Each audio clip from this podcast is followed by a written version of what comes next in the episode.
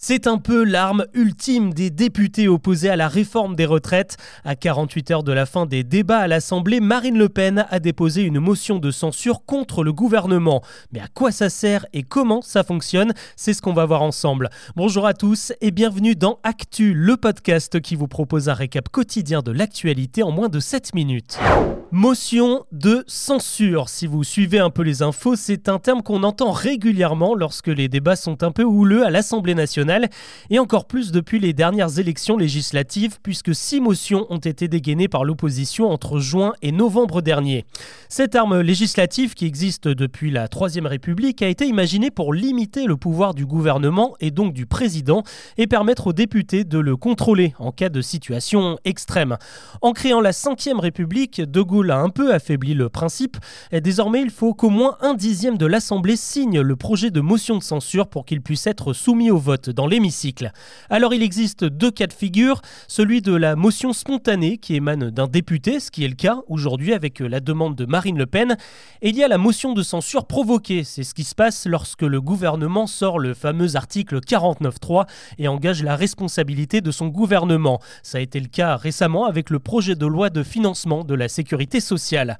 Pour passer, la motion de censure doit recueillir la majorité absolue. Ça veut dire que quasiment toute l'opposition doit se mettre d'accord et si ça passe, pour le coup, le gouvernement doit présenter sa démission. En fait, ce n'est arrivé qu'une seule fois dans l'histoire de la Ve République. En 1962, le Premier ministre Georges Pompidou a perdu sa bataille pour la réforme pour le passage au suffrage universel direct. Mais De Gaulle a refusé sa démission et a dissous l'Assemblée nationale. Alors pourquoi Marine Le Pen et le camp RN déposent une nouvelle motion aujourd'hui? Eh bien parce que les débats autour de la réforme des retraites ont trop traîné et que le texte va devoir partir chez les sénateurs sans avoir été entièrement examiné par l'Assemblée. C'est un peu l'atout sorti de la manche. Si la motion passe, le gouvernement perd. C'est un peu un référendum pour ou contre le maintien d'Elisabeth Borne à son poste. Malgré tout, la Première ministre n'a pas trop à s'inquiéter. Les républicains ont déjà annoncé qu'ils ne soutenaient pas la motion. Pas mieux du côté de la qui espère poursuivre les débats après les vacances avec toujours autant de monde dans la rue. Les manifestants, justement, ils étaient encore euh, nombreux pour cette nouvelle journée d'action nationale ce jeudi. 300 000 personnes à Paris, 90 000 à Marseille, 12 000 à Rennes selon les syndicats. C'est en fait nettement moins que la semaine dernière et la proportion de grévistes est elle aussi en baisse. Prochaine échéance, le 7 mars. Là, les opposants à la réforme des retraites espèrent vraiment mettre la France à l'arrêt. Hier soir, ça ne s'est pas senti, mais les agents d'EDF ont fait une sorte de répétition générale en baissant la production d'électricité dans plus plusieurs centrales. Il n'y a pas eu de coupure, mais ils préviennent qu'il pourrait y en avoir dans trois semaines. De leur côté, les syndicats lycéens et étudiants promettent de descendre dans la rue le 9 mars. Du côté des sénateurs, c'est un autre texte qui a été voté aujourd'hui. Il s'agit d'une aide financière destinée aux victimes de violences conjugales. Une petite révolution, hein, puisque ces victimes pourront enfin couvrir toutes les dépenses liées à leur situation pour se reloger, par exemple, ou assurer les frais courants comme les courses. Elles n'auront d'ailleurs pas besoin d'avancer l'argent et ce sera aux responsables des violences de rembourser ce prêt en cas de condamnation. La mesure sera appliquée dès cet automne.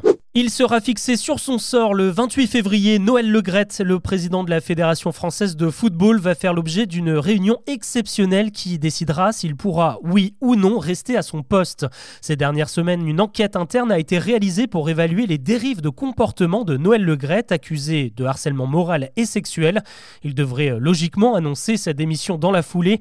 Hier, la ministre des Sports, Amélie Oudéa Castera, a ouvertement soutenu un départ volontaire du dirigeant. L'actu ce jeudi est aussi judiciaire. Le groupe français Lactalis et la société Célia Laiterie de Cran ont été mis en examen pour tromperie aggravée, blessures involontaires et inexécution de mesures de retrait et de rappel. L'affaire remonte à 2017 lorsque des produits à base de lait infantile ont été contaminés au salmonelle et commercialisés. Une dizaine de nourrissons avaient contracté la salmonellose qui provoque de la fièvre et des diarrhées aiguës entre autres. Maintenant, imaginez-vous sur la route, coincé dans un embouteillage pendant 109 heures. Ça paraît fou, et pourtant c'est bien le temps que les Parisiens ont perdu dans les bouchons l'an dernier. Le développeur de GPS TomTom vient de dévoiler son classement des villes les plus embouteillées de France, et à ce petit jeu, c'est encore la capitale qui s'impose avec donc 4 jours et demi passés au point mort ou en première sur les routes. L'agglomération de Bordeaux est deuxième avec 95 heures de bouchons, et Lyon complète le podium. Nantes et Marseille sont dans le top 5, et en Europe, c'est Londres qui décroche la Et pendant que les parents galèrent sur la route, les plus jeunes, eux, essayent de rester réveillés en cours. Une étude publiée aujourd'hui montre que les ados français sont clairement en manque de sommeil.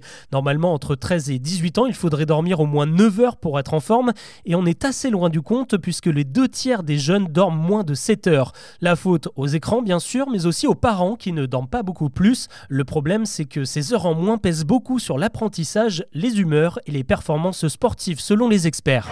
Voilà ce que l'on peut retenir de l'actu de ce jeudi. N'hésitez pas à vous abonner pour ne manquer aucun récap. Je vous dis à demain.